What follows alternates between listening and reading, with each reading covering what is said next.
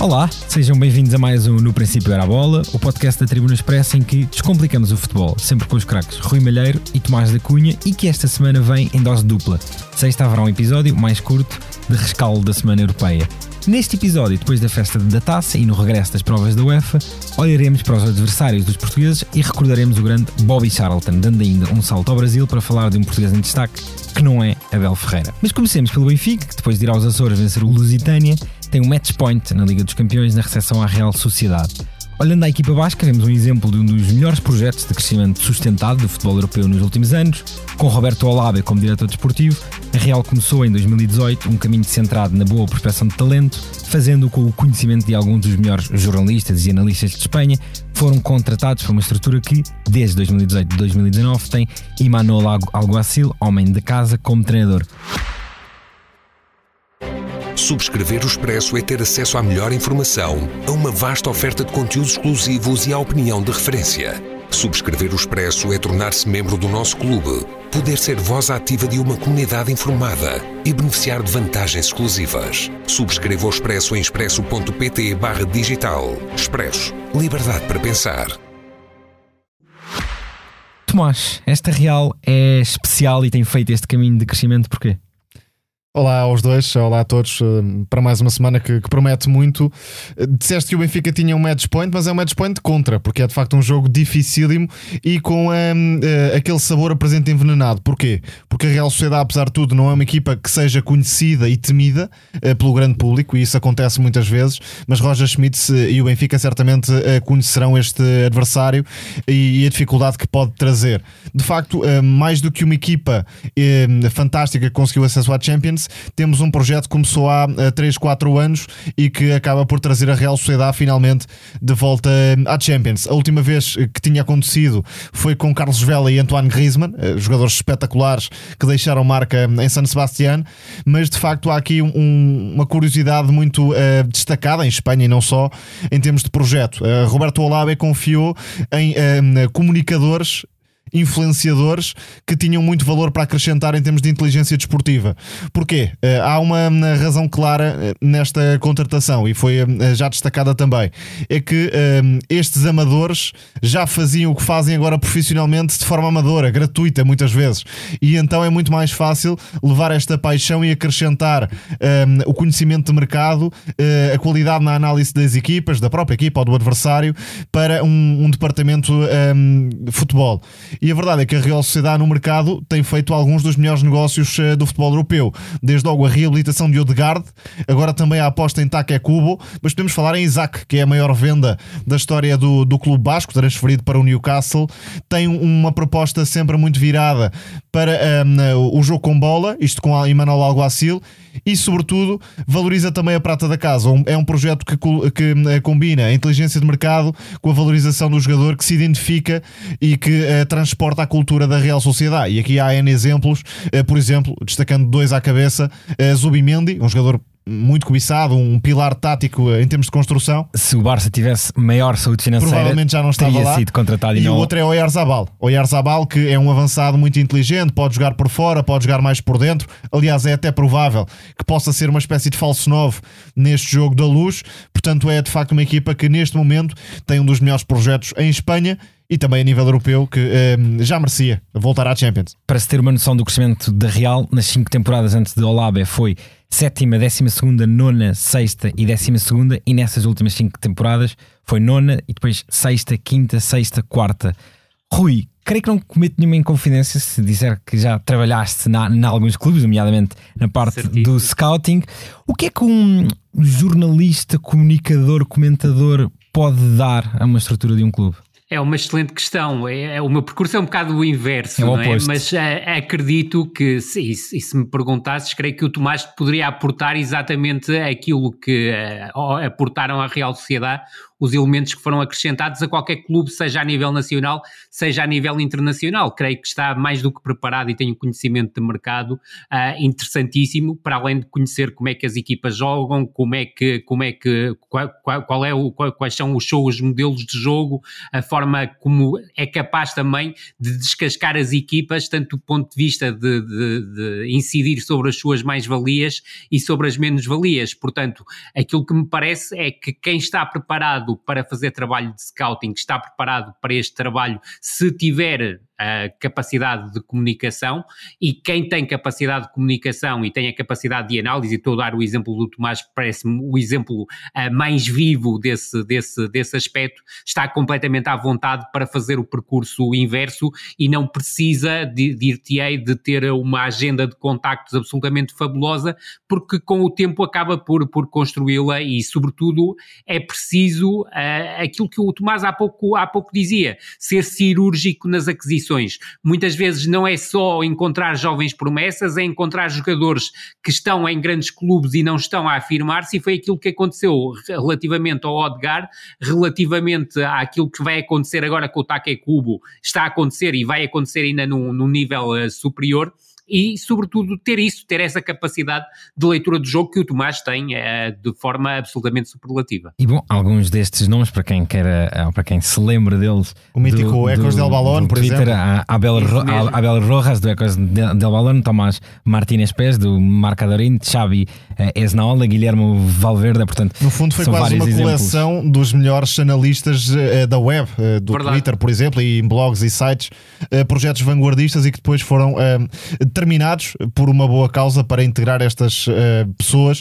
E, e, atenção, é importante esclarecer isto: não foram levados por serem influenciadores, foram levados porque de facto tinham um conhecimento acima da média uh, do jogo, do mercado, da formação uh, e por aí.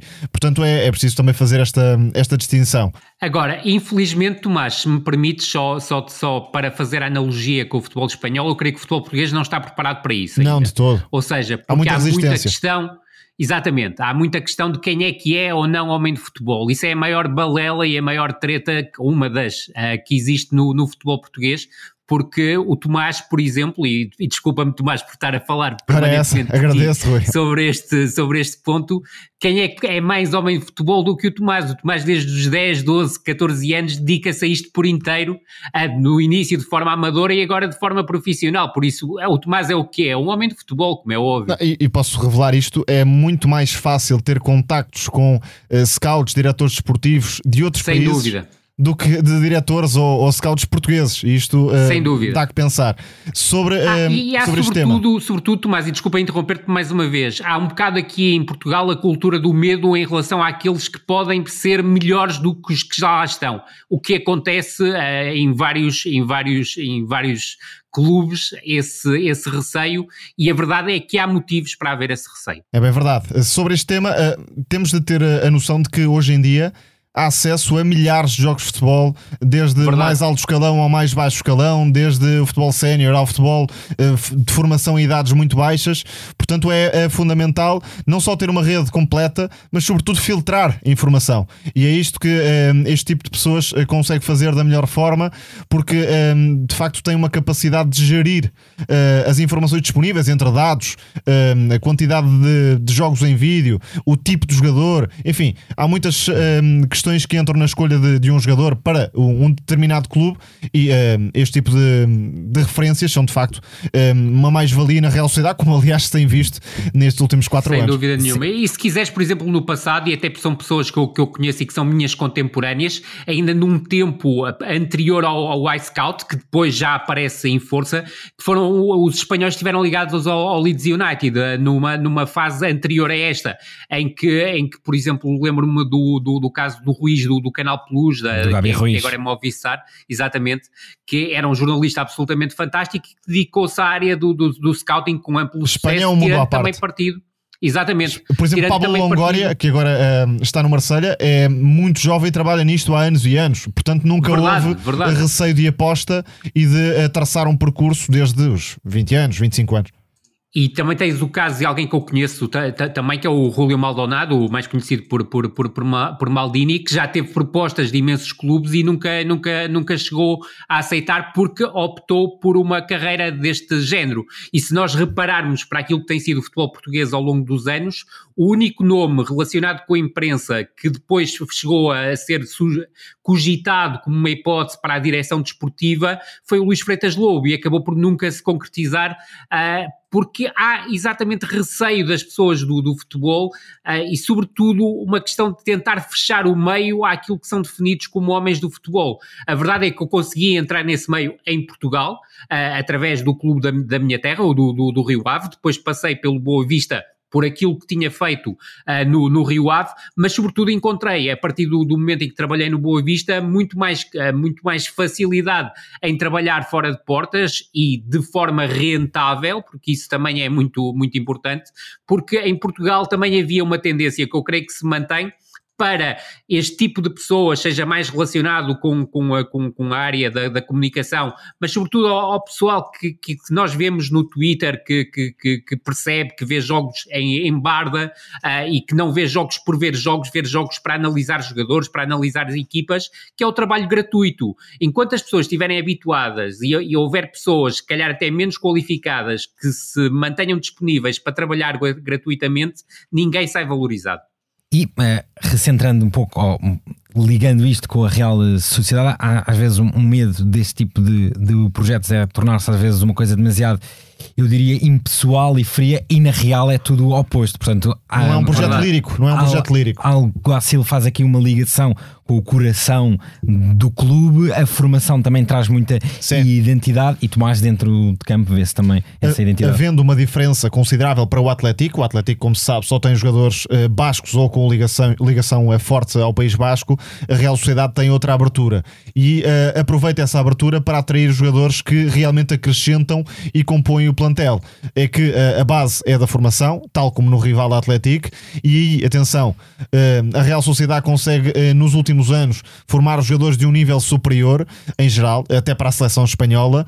Desde logo, até Lenormand, neste momento, uhum. consegue ser um jogador de, de, seleção espanhola, mas de facto a equipa um, destaca-se pela forma como constrói jogo e depois como cria vantagens no último terço para os atacantes. Sendo que nesta temporada até tem um, algo assim jogado muitas vezes sem uma referência central no ataque, com um avançado mais Isso. móvel, como é o Yarzabal, e acredito que possa ser novamente essa uh, a tentação no jogo da luz. E portanto, uh, imagino que eh, esta partida se vá definir num eh, frente a frente entre a pressão alta do Benfica, que tem de ser realmente mais eficaz do que nunca, face a uma saída apoiada da Real Sociedade, ainda mais se não tiver uma referência para jogar de forma mais longa.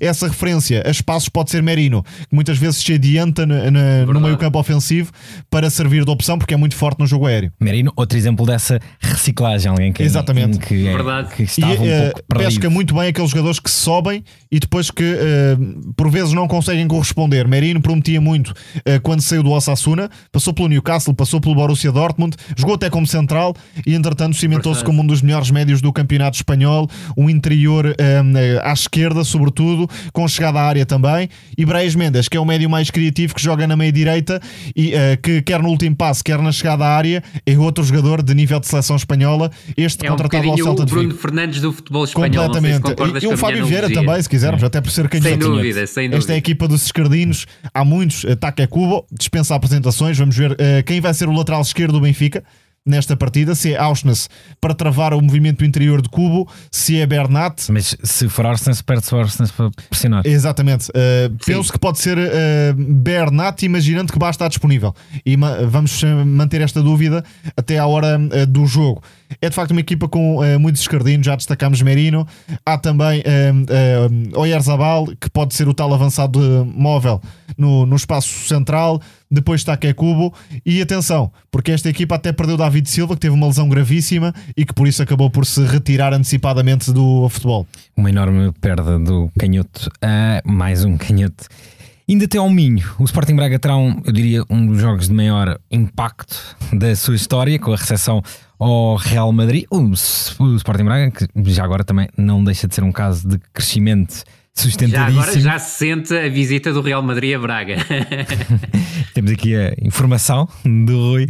Rui, olha, olhando este duelo duplo, não é? Primeiro em Braga e depois também uma das visitas que será certamente uma das mais icónicas do clube uh, na sua história ao Santiago Bernabéu, é possível, uh, olhando aqui na, na, perspectiva de duplo confronto, o Sporting Braga acumular pontos para depois, nas duas últimas jornadas, discutir um acesso aos oitavos de final? É, é uma excelente questão. Eu creio que o jogo de hoje é o mais importante para, esse, para, esse, para atingir esse feito. Ou seja, o Sporting de Braga, se pontuar, creio que fica com a situação em termos de Liga Europa não resolvida, mas muito próximo de, de, ficar, de ficar resolvida. Então, se ganhar, fica praticamente, fica praticamente resolvida. Uh, admito que o empate possa também ser interessante nesse sentido, mas em caso de vitória, tal como falávamos há, há pouco, o Sporting de Braga também passa a entrar na corrida pelo segundo lugar do grupo, porque eu acredito que com maior ou menor dificuldade o Real Madrid acabará por, por vencer o grupo, mesmo que escorregue hoje diante do Braga. Creio que este é o momento mais oportuno para o Sporting de Braga roubar pontos à equipa do Real Madrid, mesmo sendo uma tarefa hercúlea. Isto porquê? Porque o Real Madrid vem de um jogo no fim de semana diante do Sevilha fora de casa, vai jogar com o Barcelona fora de casa no próximo fim de semana e basta lermos a imprensa espanhola, algo que foi contrariado e muito bem por Carlo Ancelotti no, na conferência de imprensa de ontem, que foi absolutamente soberba, e digo-vos que nem é um dos meus treinadores preferidos, nem de perto nem de longe, mas adorei a forma como comunicou com, com, com a imprensa, mas basta olhar para a imprensa espanhola de ontem e de hoje e percebe-se que ninguém está ligado nenhuma ao jogo diante do Sporting de Braga e já está tudo concentrado no super clássico, que não é só um super clássico do futebol espanhol, é um super clássico do futebol mundial. Admito que vai haver rotação por parte de, de, de, de Carlo Ancelotti no jogo de, de hoje à noite, mas uma rotação na equipa do Real Madrid acaba por não ser tão contundente como poderia ser noutra, noutra equipa qualquer. Continuará a ser um Real Madrid extremamente forte, que se vai manter fiel ao seu ideário, ou seja, é uma equipa que dificilmente não jogará em 4-4-2 em losango e se robustece muito a forma como a equipa ataca pelos três corredores, mas privilegiando o corredor central. Admito é que Rodrigo, que do meu ponto de vista está a ser o jogador com mais dificuldades a ter impacto neste 4-4-2 em losango, seja substituído por Roselo. Roselo não dá a capacidade de agressividade no ataque à profundidade, na mobilidade e que vicia Rodrigo muito dá. o jogo do Real Madrid. Sem dúvida. À procura do cruzamento. Mas Exatamente, vai fazer com que a equipa do, do, do, Real de Madrid vá buscar muito mais o jogo exterior do que é habitual e aí potenciar os cruzamentos para as finalizações de Roselo. Isso pode vir a ser um problema para a equipa do Sporting de Braga, sabendo que Victor Gomes não será o lateral direito e que há uma dúvida que só perto da hora do jogo que será desfeita, que será a aposta em João Mendes, que é um jogador que ainda não tem, hum, diria hum, experiência a este nível, apesar de ser inter, internacional sueco. Serdar já lá passou. No Exatamente, Serdar já lá passou e houve a experiência do Vitor Carvalho no Também, jogo diante exatamente. do Rebordosa. Portanto, veremos se não poderá haver aí uma, uma, uma, uma experiência por parte de, de Artur Jorge em relação a este jogo. E depois outro aspecto que me parece importante, que se é se o Sporting de Braga vai jogar com três médios, ou seja, Almozrati seguramente estará entre esses jogadores, Salazar acredito que estará entre esses jogadores, mas poderá juntar aqui ou o Vitor Carvalho se não jogar a lateral direito ou até o próprio João Moutinho Coutinho, e se isso depois não tirar força ou contundência, se quisermos, do ponto de vista ofensivo à equipa do Sporting de Braga, porque sabemos que Ricardo Horta irá jogar. Acredito que Abel Ruiz irá jogar e não será Simão Banza a referência ofensiva, até por ter uma maior mobilidade. Mas acredito que o Sporting de Braga precisará de Álvaro de Jaló para criar desequilíbrios a partir de um corredor lateral e será importante ter Bruma principalmente Sim. a partir da esquerda. Isto porquê?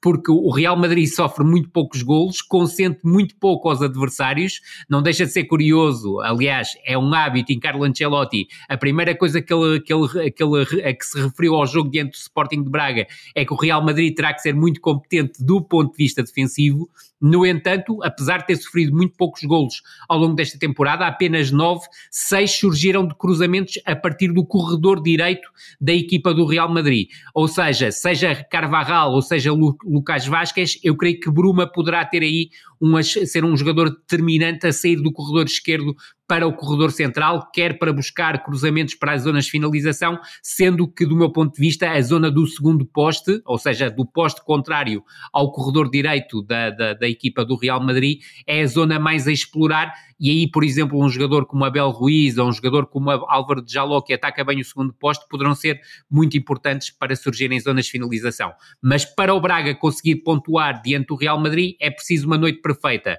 Ser algo que não tem sido ao longo desta temporada, uma equipa tremendamente consistente do ponto de vista defensivo, seja no momento de organização, seja no momento de transição, e depois ofensivamente ser uma equipa tremendamente eficaz. Não vai ter muitas oportunidades, mas as que tiver terá que ferir a equipa do Real Madrid.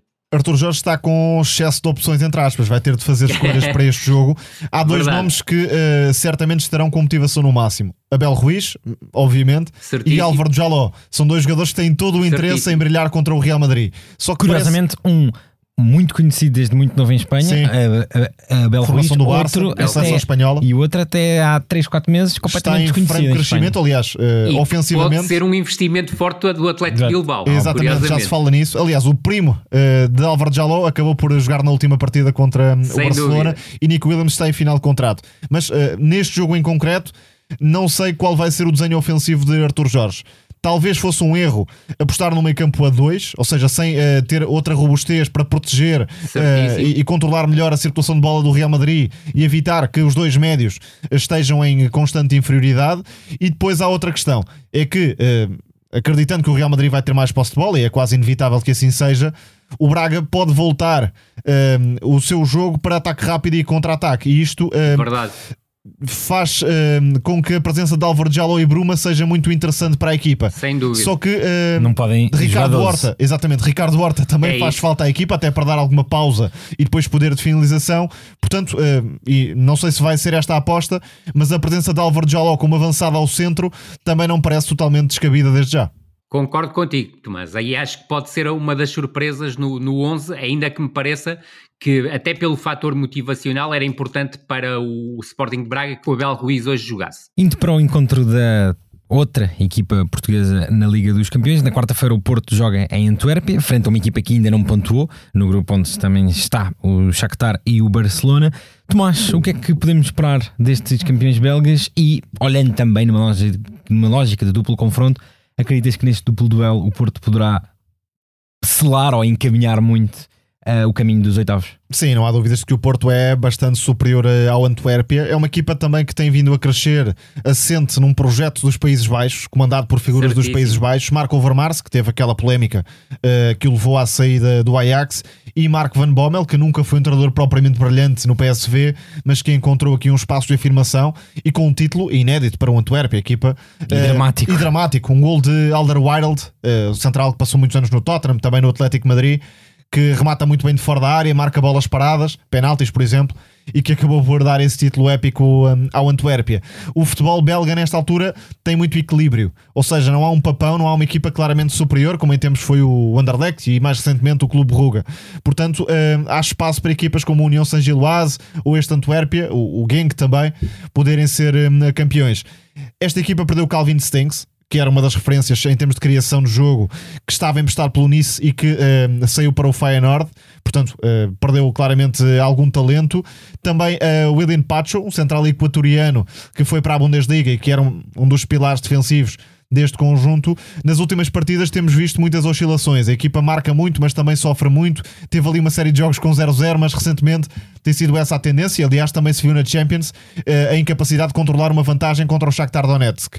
Individualmente, numa equipa que joga eh, normalmente com três médios, há claramente eh, dois nomes acima dos outros. Desde logo, Mandela Keita como presença defensiva, é um polvo autêntico na recuperação de bola, e Arthur Vermeer. Sem dúvida Exatamente, e Arthur Vermeeren, que é o, uh, o jogador com mais projeção para altos voos desta equipa claro. do Antuérpia, quer ao nível do passe, quer a nível de chegada à área, sai mais para o jogo do que a Mandela Keita muitas vezes, sendo que Ekalan Camp é o médio com mais chegada à área muitas vezes, é um jogador que já no Ajax se destacava nesse sentido pelos movimentos de ruptura e de condução de bola.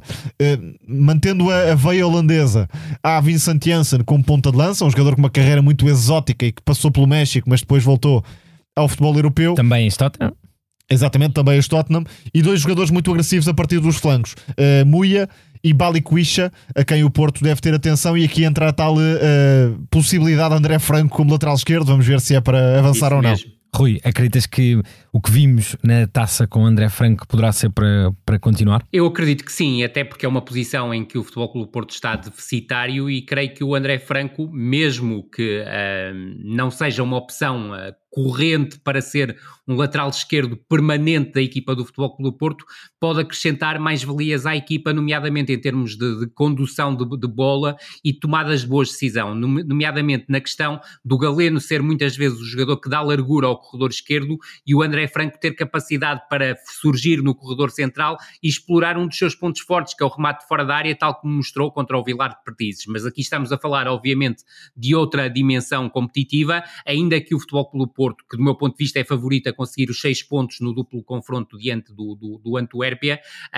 de- parece-me ter todas as condições para aproveitar vários problemas que o processo defensivo desta equipa do Antuérpia uh, tem. Uh, creio que é uma equipa que, apesar de ter o Mandela Keita e o Vermira na, na zona central do terreno, em momento defensivo cede algum espaço nas entrelinhas, mas sobretudo é muito débil uh, na defesa do jogo exterior, principalmente no corredor direito. O Batai tem, algo- tem muitas dificuldades Jogo e por vezes conta também com, com pouco apoio por parte do- do- do- dos alas e, sobretudo, é uma equipa débil na defesa de cruzamentos. E creio que o Futebol Clube Porto pode explorar isso bem. Outro aspecto que esta equipa tem é que várias vezes procura uma pressão alta desenfreada e eu creio que o Futebol Clube do Porto, através de Diogo Costa, vai ter muita capacidade para conseguir superar essa pressão e depois ser contundente na metamorfose, se quiseres, da transição ofensiva no, em contragolpes ou uh, ataques rápidos. E eu creio que o Futebol Clube Porto pode causar mesmo muita moça numa última linha que tem dificuldades claras a nível da velocidade, muitas vezes também tem problemas de definição, e eu creio que o Futebol Clube Porto tem todas as condições para ser uma, uma equipa afirmativa primeiro na, na, visita à Bélgica, à Antuérpia, e depois no jogo em casa. Deixar só uma nota e reforçando claramente a ideia do Tomás, esta equipa ataca melhor do que, do que, do que defende e, sobretudo, é uma equipa que no campeonato interno, por norma, tem mais posse de bola do que o adversário, mas não é uma equipa de posse, é uma equipa, sobretudo, muito rápida a procurar verticalizar o jogo. E estou com o Tomás. O Vermiran é um jogador absolutamente decisivo em termos de construção e criação, e depois o Balikwisha, principalmente, mas o Muia a partir do corredor direito, são jogadores muito fortes a promover os desequilíbrios, a buscar diagonais para o espaço interior, salientando que dentro da área é uma equipa com forte presença em zonas de finalização e saliento principalmente aquilo que o Tomás referenciou há pouco, que é a presença que o aquele campo tem, a capacidade que tem para surgir em zonas de finalização, transformando-se praticamente num segundo avançado. Indo agora até ao Sporting, que é na Amadora, frente ao Olivais e Moscavide do quinto escalão, sofreu bastante antes de regressar à Liga Europa para jogar contra o Raco. Rui, ouvimos nos comentários esta partida. O que é que correu mal ao Sporting na Amadora? Acho que correu bastante co bastantes coisas e a verdade é que o Ruben Amorim estava, estava insatisfeito. Mas o Ruben Amorim também tem que pensar no 11 que escolheu para defrontar esta equipa do Olivais e Moscavide e sinceramente acho difícil de compreender a opção por colocar Pote como ala esquerdo.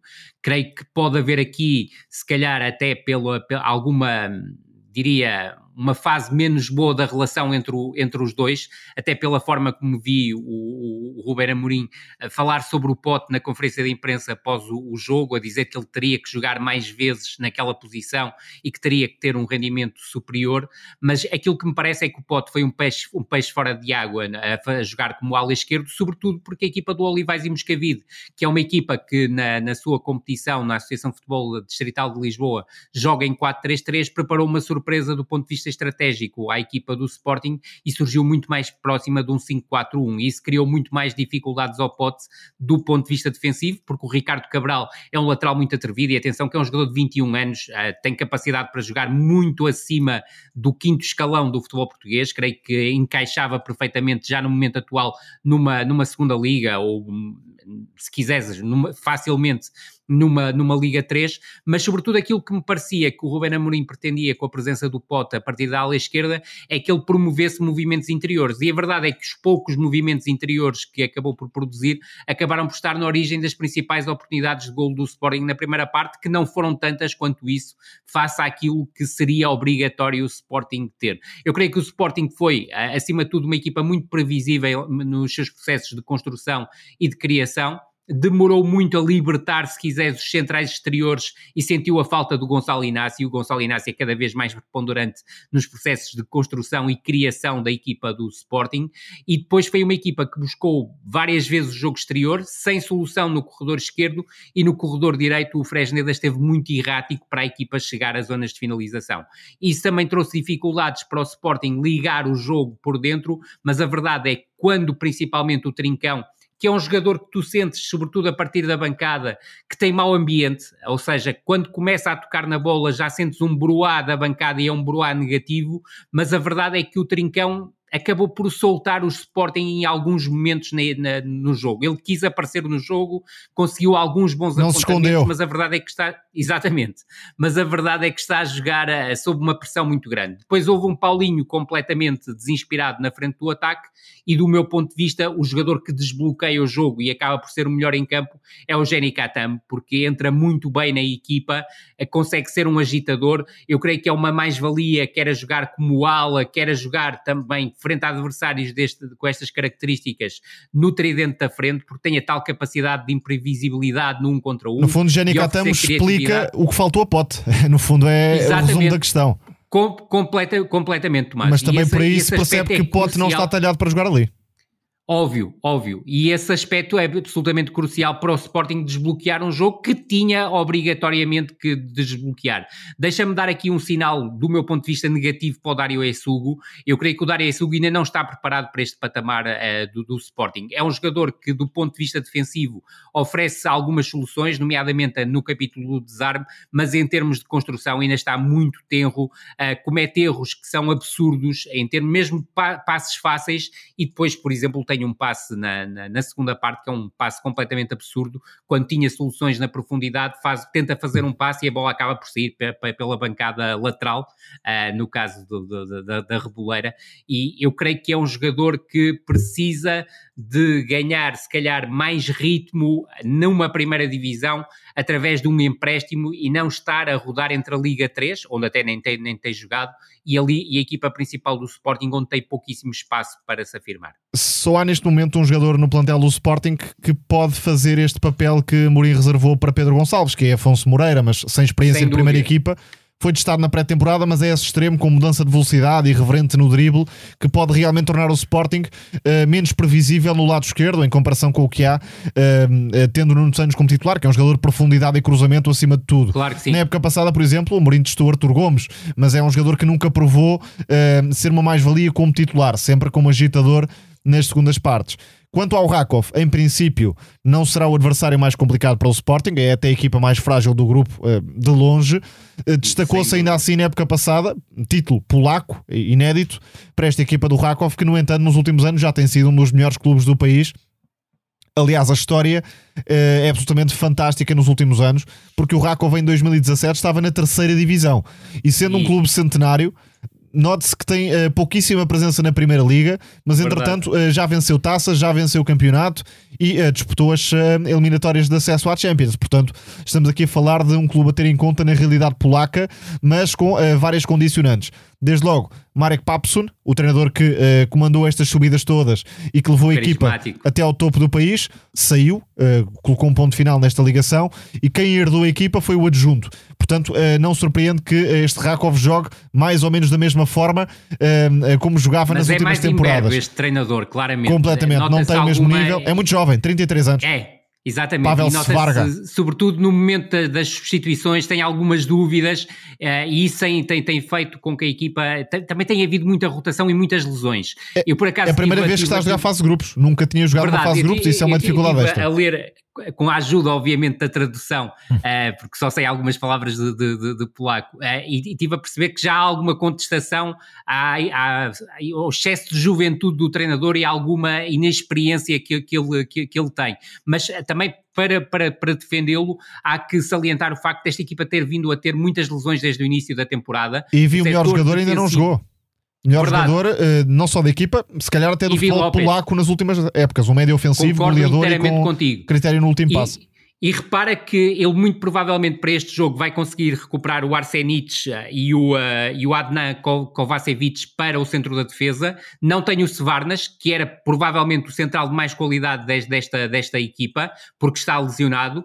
Não tenho o Ivi Lopes, como tu dizias, e também é possível que recupere para este jogo dentro do Sporting aquele que é o ala esquerdo da equipa, que é o Giancarlo, um brasileiro, que do meu ponto de vista tem mais perfume, é um jogador mais elaborado do que, é o, do que são os habituais habituais titulares, o, o tem sido até o momento o Plavzic e até o Pesca, que é um jogador que, face ao elevado número de jogadores deste plantel, não está inscrito nas competições europeias, o que acontece com mais jogadores. Por exemplo, o Drachal, que é um jogador que tanto pode jogar ala direito como ala esquerdo, tem sido titular no campeonato e não está inscrito nas competições europeias porque a equipa tem exatamente um plantel demasiado volumoso, o que obriga a, tirar, a ter retirado alguns jogadores para as competições europeias. Destacar, e juntando à ideia do Tomás, que do ponto de vista ofensivo, esta equipa também não é uma equipa que privilegia a posse, é Joga num sistema idêntico ao do Sporting?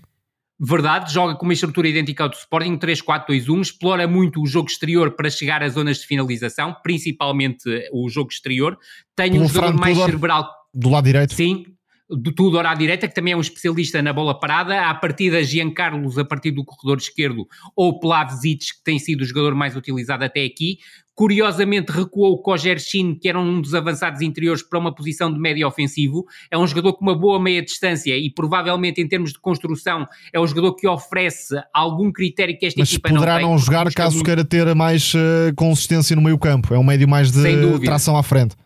Verdade, é porque esta equipa claramente é, busca muito um futebol direto, um futebol muito rápido. Eu destaco principalmente o Yeboah do ponto de vista ofensivo, nem sempre é titular, mas é um jogador claramente agitador e creio que a equipa ganhou mais ferocidade em termos ofensivos com a aposta no Kremates como referência ofensiva. É certo que um dos avançados está lesionado, que é o Svolinski, o Piazecki parece-me não ter a mesma ferocidade que o Kramates tem, sobretudo para explorar a profundidade, mas é uma equipa que está perfeitamente ao alcance do Sporting, tem muitas debilidades do ponto de vista defensivo, também é uma equipa que em alguns momentos procura uma pressão alta algo desenfreada e creio que o Sporting pode superar também com alguma facilidade essa pressão e acredito que o Sporting surja na máxima força neste jogo, até para conseguir alcançar os 6 e depois os 9 pontos, porque a dupla vitória diante do Rakov é absolutamente determinante para o Sporting conseguir aquele que é o seu objetivo, chegar à próxima fase da Liga Europa. E a Boac é um canhoto que joga a partir da direita, preferencialmente, e Cernac que realmente melhorou muito a equipa, tem 19 anos apenas, este avançado croata, e querem apoio quer dentro da área. Sem dúvida, um jogador que em poucos jogos já impressiona e claramente não vai ficar muito tempo no Rakov. Fica então registado que Tomás da Cunha não acha que Josué, o internacional português, é o melhor jogador a jogar na, na Polónia. É um craque, adoro Josué. Mas Ivi, também cuidado. eu, também eu. Entramos agora nas eh, nossas rubricas e comecemos pela uh, Revienga, onde naturalmente colocaremos o foco na Taça de Portugal. Para a quarta eliminatória uh, passou uma equipa do quinto escalão da primeira distrital de Lisboa, o Atlético da Malveira, sete do quarto do Campeonato de Portugal, o Paredes, o Vitória, o Montalegre, o Amarento do Miense, o Elvas e o Serpa. Tomás Rui, aqui deixo-vos como aberto para falarem das eliminatórias ou, dos, eh, ou das equipas que quiserem. Tomás. Tenho de fazer este destaque porque também já o escrevi no, no Twitter. O Elton está a ser um dos grandes reforços do futebol português para esta temporada, não só ao nível Terceira de campeonato, vida. mas também na Taça de Portugal. E, e foi absolutamente decisivo nesta uh, passagem do Torriense frente ao Rio Ave. Aliás, a Zona Oeste esteve em grande nesta Torrense tem alguns jogadores de Primeira Liga. Joãozinho acaba por ser decisivo no lance que Sim. dá a vitória. Correia, frente ao Rio Ave. Ex Correia. Nem sempre é deles, é titular. Sim, alguns deles já é uma fase equipa um bocado estranha, esta equipa do, do, do, Torriense, porque eu acho que tem capacidade para jogar muito melhor futebol do, do que joga. Joga mais na expectativa. É que Exatamente. O facto de jogar na expectativa está a levar esta equipa aos patamares em, em que está. Ela vai lutar, parece-me, pela subida à primeira divisão. Temos que perguntar ao nosso companheiro Luís Cristóvão, que certamente estará mais informado. Exatamente. Não, mas a Zona Oeste, com o Malveira, o Mafra e o Torrense, todos seguiram em frente. Portanto, fica hum, esta nota. De facto, o Torriense apostou hum, em termos de hum, experiência no plantel na contratação dos jogadores que estão a ser mais valia e que uh, se juntam a uma base que já uh, transita da época passada, onde o Torriense fez uma época irregular, mas com alguns destaques positivos. Agora, o jogador que eleva realmente o patamar da equipa é o Elton, na frente de ataque, um jogador que teve muitas dimensões no futebol português, brilhante no início do Passos de Ferreira, um avançado móvel, muito explosivo, que arma fácil a perna esquerda, que num contexto de Passos Ferreira marcou muitos golos. Fazia lembrar o, o Mitchell, que também Exatamente, o Mitchell também foi um estudante avançado no Passos de Ferreira. Portanto, uh, de facto, é um avançado que, estranhamente, ou, ou não, porque poderá ter uh, eventualmente uma ética de trabalho pouco comprometida, uh, ou teve em tempos, de facto, levou a ter uma carreira estranhíssima para um jogador desta qualidade porque estava na Série D do futebol brasileiro e tem apenas 31 e nem anos. sempre era titular, Tomás. Exatamente, tem apenas 31 anos, portanto dá uh, para fazer ainda muito em termos de futebol português e está a ser uh, brilhante no Torriense. Rui. Não, sublinhar é, claramente a eliminação do, do, do, Rio Ave. O Rio Ave não está, não está claramente no, no, num bom momento. É bom não esquecer que é um clube que está a atravessar uma fase delicada do ponto de vista financeiro, que não pôde inscrever jogadores e parece uma equipa muito esgotada, ou seja, uma equipa que está claramente dependente do jogo exterior que o Costinha e o Fábio Ronaldo oferecem e com muitas limitações do ponto de vista ofensivo, nomeadamente no tridente da frente sem o Boateng, uh, com um tridente da frente que não está, do meu ponto de vista, e com todo o respeito pelo, pelo, pelo jogador jogadores em, em, questão, não está ao nível de uma, de uma Primeira Liga portuguesa e basta ver que, por exemplo, o Zé Manuel, que não foi titular uh, no, no jogo diante do Torriense, na época passada esteve emprestado ao Nacional e nem sempre jogava, o Leonardo Ruiz também tem tido dificuldades para se afirmar numa primeira, numa primeira divisão, o Bruno Ventura é um jogador muito jovem que até do meu ponto de vista é mais médio do que, o plantel do que é avançado. Curto, claramente. É, exatamente, o plantel é curtíssimo e também não se pode estar a exigir ao Luís Freire que faça mais uma vez, uh, se quiseres, como fez noutros clubes, omeletes sem ovos, e isto é a questão que está a acontecer no, no, no Rio Ave. Janeiro e, será fundamental exemplo, para o Rio Ave. Janeiro será absolutamente fundamental. O Rio Ave tem que ser cirúrgico no ataque ao mercado. Veremos se Luís Freire consegue resistir. Eu creio que merece resistir até, até janeiro, porque as condições em que pegou nesta equipa para esta, para esta temporada são muito delicadas. E a verdade é que também Vamos se ver se o próprio não... a certa altura não pode, entre aspas, desistir. Ou, Obviamente, e esse aspecto também parece importante, e até porque há um jogador que, ao contrário do Costinha e do Fábio Ronaldo, está a render menos do que em temporadas anteriores, que é o Guga, e isso parece-me que está a ser também muito relevante para aquilo que tem sido o processo ofensivo do, do, do Rio Ave e a fluidez para chegar às zonas de finalização, onde claramente tem falta de qualidade face àquilo que é o patamar de uma Primeira Liga. Depois, obviamente, destacar todas as equipas que passaram, mas entre as equipas que passaram e eliminaram clubes da Primeira Divisão, deixa-me destacar uma que eliminou um clube da, da terceira, da, da, aliás, do Campeonato de Portugal, que é o Atlético da Malveira. Eu, graças a este, este jogo do Olivais e Moscavide, tive a oportunidade de seguir alguns clubes da, do, do Distrital de Lisboa e deixa-me salientar-te a forma como se está a trabalhar no Distrital de Lisboa. Há muita competência, há jogadores de boa qualidade que são muito, muito provavelmente atraídos pelo facto de Lisboa ser uma grande cidade, ser obviamente a metrópole, e isso faz com que acabe por trazer jogadores que poderiam estar a jogar numa segunda liga ou numa terceira liga de forma absolutamente confortável, mas cá está, destaque para o trabalho que o Atlético da Malveira está a fazer e espero que em termos de sorteio tenha a felicidade de jogar receber um dos grandes, provavelmente não poderá jogar na Malveira porque já sabemos como é que a taça funciona e as transmissões televisivas funcionam, mas isso era um prémio obviamente para uma equipa que consegue chegar à quarta ronda da Taça de Portugal, vinda dos distritais e repara, há um clube de distritais, há um clube da Liga 3. Portanto, há aqui uma comparação muito interessante a ser feita. E há uh, um elogio que tem de ser feito, que é ao Rebordosa. Estádio Sem fantástico, dúvida. moldura humana também fantástica e uma equipa muito competente que deu luta ao Braga, claro, dentro da, da diferença entre as equipas. Portanto, uh, faz falta que haja realmente mais clubes com estas infraestruturas e este tipo de, de presença da comunidade. Claro, uh, não sei se é sempre assim ou não, mas pelo menos neste jogo foi incrível ver aquele estádio com tanta gente na bancada. E que, Verdade. e que saudável que é que o mesmo que continua a ser possível que o mesmo clube, a uma quinta-feira, jogue contra o Rebordosa e à terça contra o Real Madrid. Extraordinário. Isso, Isso também mesmo. é a beleza. Passamos agora para a Totio Tot, onde cruzamos o Atlântico até ao Brasil, onde o segundo classificado do Brasileirão é orientado pelo, por um português, não pelo português estamos mais habituados a ver lutar pelo sítio nos últimos anos no Brasil, não é o Palmeiras de Abel Ferreira, é sim o RB Bragantino de Pedro Caixinha. À falta de 10 jornadas, a equipa está a 7 pontos do Botafogo. Tomás, é possível sonhar com o título? Não é possível, o Botafogo tem feito um trajeto muito irregular e o Bragantino está. Uh a ser muito consistente e até a impor-se muitas vezes com distinção face aos diversos adversários que têm surgido pela frente. E penso que coletivamente, neste momento, é a equipa mais competente do Brasileirão, atendendo a todas as circunstâncias. Note-se que, por exemplo, o Botafogo está muito dependente de duas figuras: Lucas Perry na baliza e Tiquinho Soares no ataque. Soares e o Bragantino frente. não está uh, de todo dependente de um ou de outro jogador, embora haja aqui, claro, uh, figuras que se destaquem. Desde logo Juninho Capixaba, como um lateral construtor, que aparece Verdade. mais por dentro do que em profundidade, como uh, acontecia numa fase inicial da carreira. Depois, uh, o regresso de Leo Ortiz. Uh, à melhor forma, também dá uma qualidade na construção extraordinária. Léo Ortiz, para mim, é o jogador com mais capacidade de construção em termos de criatividade uh, no Brasileirão. É um, um jogador que também. Volta que, a concordar. Exatamente, que poderia uh, atingir outros voos. Este projeto Bragantino é um pouco diferente de outros da marca Red Bull, por exemplo, o Salzburgo, que é sobretudo um projeto de rampa de lançamento de talento, não é necessariamente o caso deste Bragantino. Tem alguns jogadores mais experientes e até alguns emprestados de uh, grandes clubes do, do, futebol brasileiro. E digo isto para uh, focar o nome de Mateus Fernandes, que é um uh, gigante Sem no dúvida. meio campo, defensivamente, sobretudo. Ou seja, se calhar não é aquele jogador necessariamente muito à vontade para uma equipa que jogasse um futebol muito envolvente, de forma apoiada, mas neste Bragantino que vive muito da pressão alta, da forma como condiciona o adversário no meio campo ofensivo, Mateus Fernandes é absolutamente imprescindível e não se entende este Bragantino sem a presença deste jogador que está emprestado pelo Palmeiras e que já não é assim tão jovem quanto isso, mas tem tudo para chegar uh, eventualmente a outros voos. Num, num negócio muito, muito estranho, chegou a estrear-se pelo Barcelona. Exatamente, não, não se entendeu muito bem o que se passou aí.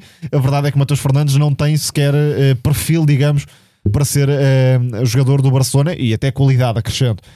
Mais para a frente, há algumas figuras que eh, merecem destaque, desde logo uh, o bem conhecido dos portugueses Lucas Evangelista, que trata muito bem a bola com o pé esquerdo.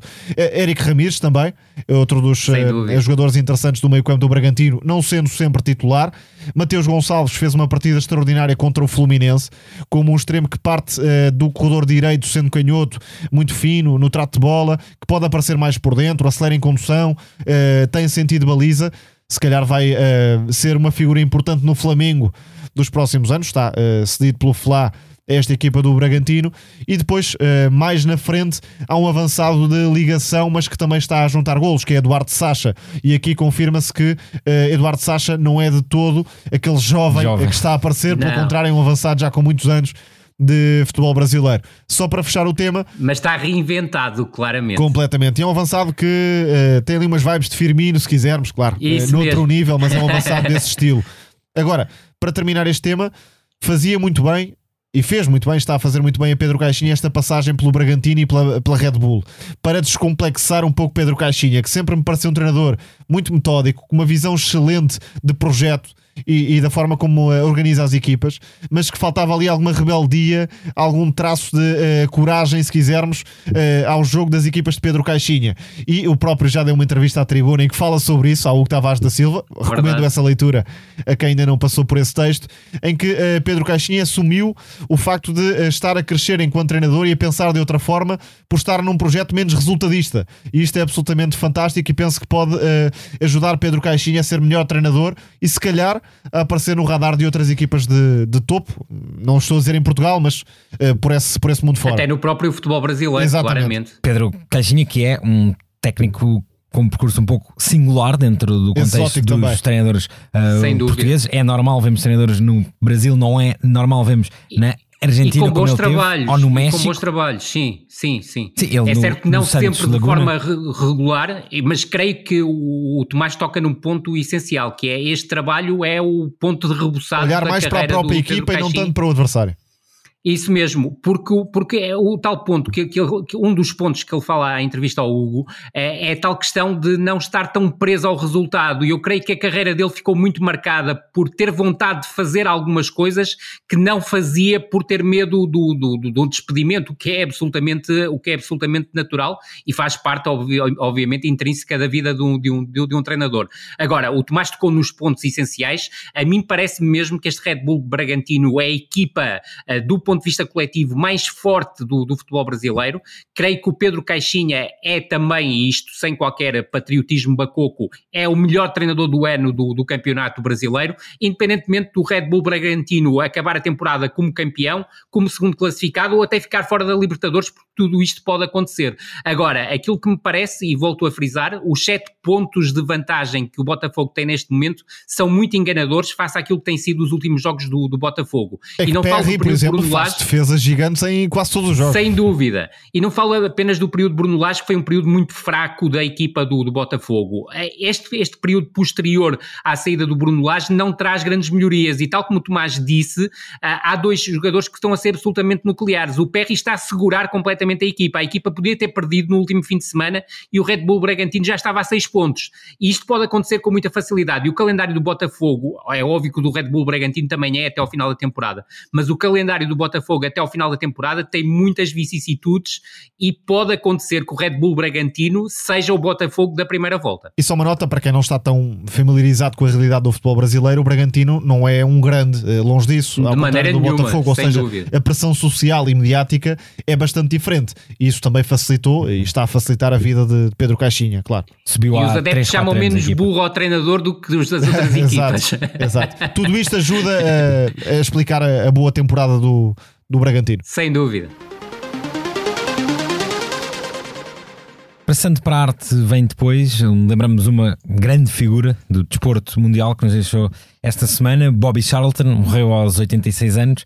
Ele que em finais de 2020 foi diagnosticado com demência, glória maior da seleção inglesa e do United, foi campeão do mundo em 66, vencedor da primeira taça dos campeões europeus com os Red Devils em 68, uma final contra o Benfica, bolador em 66, é um dos poucos jogadores, julgo que são 8, 9 da história que foi bolador, campeão do mundo e vencedor da Taça dos Campeões Europeus. Foi um dos 21 sobreviventes do desastre aéreo de Munique. Rui partiu um dos grandes. Sim, uma vida cheia, quer dentro dos relevados, quer fora dos relevados. E tu até uh, tocaste num, num, ponto fantástico, que é a questão da, da, sobrevivência ao desastre aéreo. Ele é um dos resistentes desse desastre aéreo. Eu creio que estamos a falar daquele que é, do meu ponto de vista, talvez o melhor jogador inglês de todos os tempos. Uh, claramente uma das grandes referências do, do futebol mundial. Eu creio que é provavelmente o primeiro médio moderno do futebol mundial.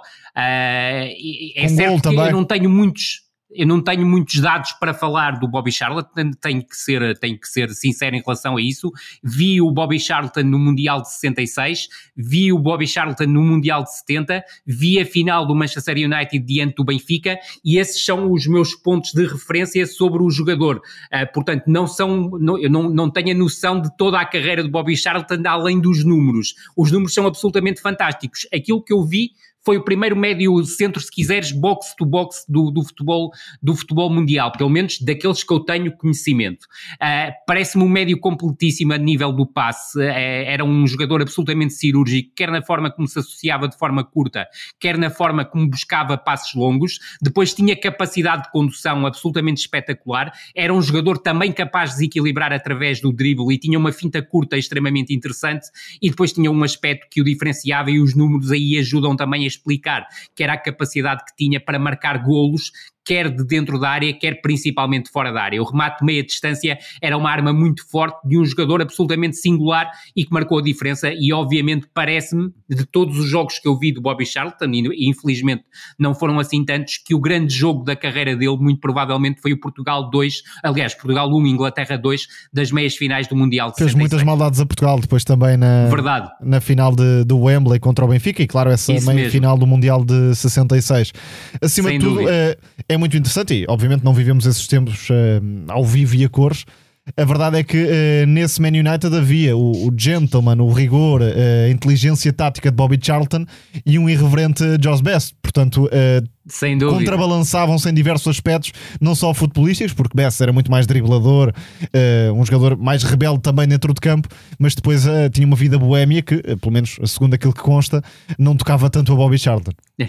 não, mas é, é, curioso, sabem que eu por acaso. não era um, um ícone questão... como era George Best em termos de. Sem dúvida, não tinha, não tinha, não tinha, essa, não tinha essa capacidade, mas também não tinha interesse nisso. Parecia-me sempre ter muito mais interesse numa vida familiar regrada, se quisermos, e por isso também o estatuto de, de, de Sir. Uh, mas eu, por acaso, eu não fazia a mínima ideia. Eu sabia que ele tinha ido jogar depois para o Preston North End, mas não sabia que tinha depois, no final da carreira, passado pela África do Sul e pela Austrália. São, é uma curiosidade porque, sinceramente, desconhecia em absoluto essa passagem já final na, na carreira e já uh, a entrar na, na, década de 80, já eu, eu nasci em 76, portanto já em período em que vivi, mas desconhecia em absoluto essa passagem e soube agora pela, na altura da sua morte. Já que o Rui fala na vida uh, familiar, um dos pontos marcantes da vida de Bobby Charlton é também em relação com o irmão Jack Charlton, também campeão do mundo em 66, uma lenda do Leeds e também icónico selecionador da Irlanda. Uh, eles os dois tiveram uma, uma relação muito, muito complicada. Uh, começou logo na, na infância, mas depois, nos anos 90, a mulher de Bobby Charlton teve um conflito com a mãe de ambos e Bobby Charlton escolheu, uh, digamos assim, o lado da mulher e Jack Charlton nunca perdoou isso e quando a mãe do, dos dois, Sissy, morreu em 1996, Bobby Charlton não a foi visitar e Jack Charlton nunca lhe perdoou isso e só 15 ou 20 anos depois, em alguns uh, funerais de companheiros de 66 é que eles estiveram juntos e fizeram uma pequena uh, reconciliação.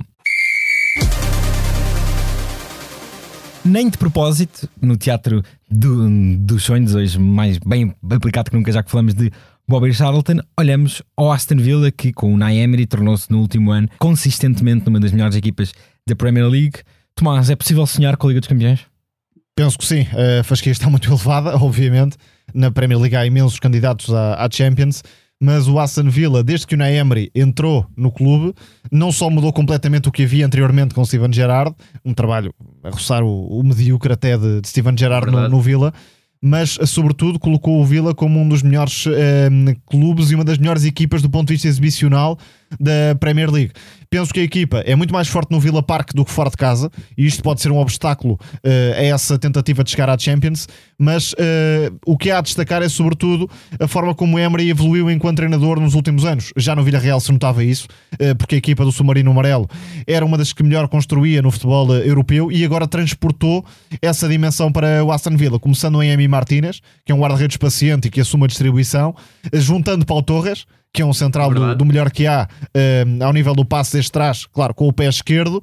Depois tendo algumas infelicidades eh, com lesões nos centrais, Diego Carlos, por exemplo, que perdeu a época passada, Tyron Mings, que se lesionou gravemente nesta temporada, mas sempre dando soluções à equipa também para progredir através dos laterais baixos, nem sempre os dois em simultâneo, uh, sobretudo à direita há mais participação do lateral que constrói, muitas vezes Conza até, que é um central de origem, uh, Meti Cash e Dinha uh, chegam muito à frente, Meti Cash até a jogar como médio muitas vezes, portanto há muita maleabilidade tática no Aston Villa, partindo do 4-4-2 ou 4-2-2-2, se quisermos, mas Isso. muitas vezes adaptando-se ao adversário com uma linha de 5, um dos médios a baixar, um dos médios ala, por exemplo. Mas aquilo que destaca o Vila é a capacidade de, contra um adversário pressionante, jogar por dentro e atacar a profundidade, mas uh, sempre de forma muito uh, diversa, não é previsível. E isso cria, de facto, uh, a impossibilidade de o adversário definir zonas de pressão, estar confortável sem bola.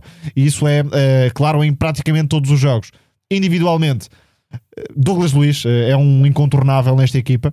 Jogador na dupla de meio campo com a, a Camará, que é um médio mais posicional, Douglas Luiz quer a lançar quer uh, chegar à área, tem muitos argumentos e está a ser uh, também um médio goleador nesta equipa. Depois, uh, McKean, que foi revitalizado completamente por uh, Unai Emery e que não só é um, um, trator defensivamente, como também ao nível do passe consegue muitas vezes uh, assumir o lançamento em profundidade, porque Mais esta equipa. Um escocês que está com alguns Mais jogadores. Exatamente, exatamente, está com uma equipa bastante divertida para fazer pelo menos uma boa figura no próximo que era europeu. há 10 anos. Sim, onde faltava talento Verdade, em todos é os setores. Diferente. Agora isso mudou. E depois claro, uh, um reforço como Diaby, que uh, quer na meia, na meia direita como segundo avançado, quer atacar o espaço, dá imensas soluções. É um jogador difícil de me travar. O, o, pico desta equipa do Aston Villa é o, o, ataque, onde há jogadores de facto intratáveis. E o Lee Watkins, uh, neste cruzamento com o Naemri, vai ser um jogador para a seleção inglesa e para deixar claro marca na Premier League, porque é uh, cada vez mais completo. Não só consegue servir de apoio, como é muito inteligente a atacar o espaço e finaliza cada vez melhor com os dois pés de cabeça. Tem uma sensibilidade tremenda para atacar o espaço e portanto esta Aston Villa nesta altura, se conseguir crescer fora de casa, penso que vai andar até ao fim na luta pela Champions. Complementando com o que dizes, uh, Rui, Uh, são já 11 jornadas seguidas da Premier League a ganhar em casa de forma extraordinária. É uma equipa fortíssima em casa. Uh, creio que, como, como, como o Tomás disse e, e, muito bem, que o crescimento da equipa e a imposição na zona Champions vai passar por ter um, um crescimento fora de casa. E acredito que é, que é possível que isso venha a acontecer.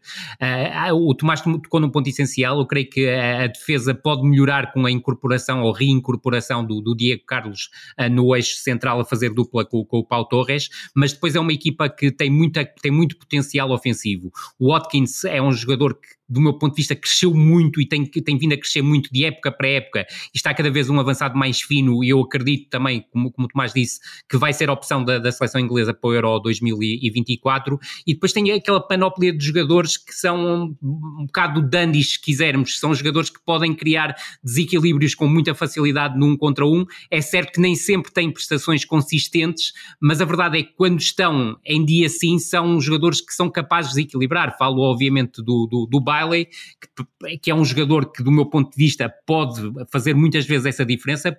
O, o meu principal destaque entre esses jogadores vai para o Diaby, é o jogador que eu acho que é capaz de causar mais desconforto na, nas é demolidor em campo aberto. Sem dúvida nenhuma. E depois ainda há Zaniolo, uh, que eu espero que consiga explodir. É um jogador que, para mim, uh, ficou um bocado aquém daquilo que esperava dele, mas ainda tem muito tempo para, para, para evoluir e para estabelecer diferenças. E só uma nota final, hum, não é novidade, mas uh, um Aston Villa, que obviamente é um histórico, mas não é aquela equipa de topo candidata a títulos, consegue contratar Pau Torres, uh, Diaby, Certíssimo. Tillmans, Zaniolo, enfim, jogadores que entrariam em diversas equipas para essa Europa fora, portanto, a Premier League num mundo à parte.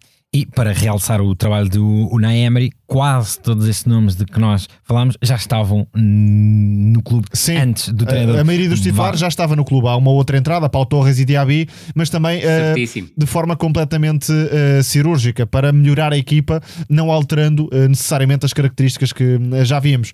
O Aston Villa, quem temos foi quase só de Jack Grealish, agora é uma equipa completa em praticamente uh, todos os setores, com individualidades à altura. E atenção, porque a Conference League, se calhar, até pode dar título europeu. É isso mesmo.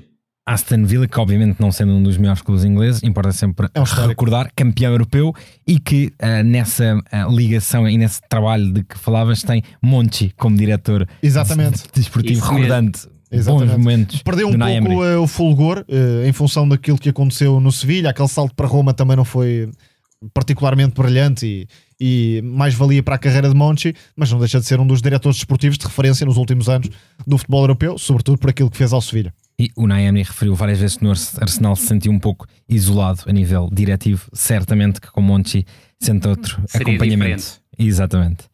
Foi mais um episódio do No Princípio Era a Bola, com sonoplastia de Salomé Rita. Rui, obrigado. Muito obrigado. Tomás. Obrigado. Obrigado. Boa semana europeia.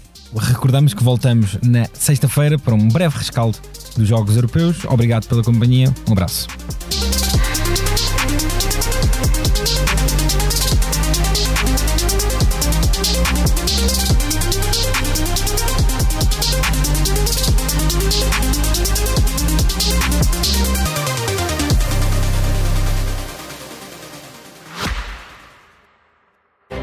Subscrever o Expresso é ter acesso à melhor informação, a uma vasta oferta de conteúdos exclusivos e à opinião de referência. Subscrever o Expresso é tornar-se membro do nosso clube, poder ser voz ativa de uma comunidade informada e beneficiar de vantagens exclusivas. Subscreva o Expresso em expresso.pt digital. Expresso. Liberdade para pensar.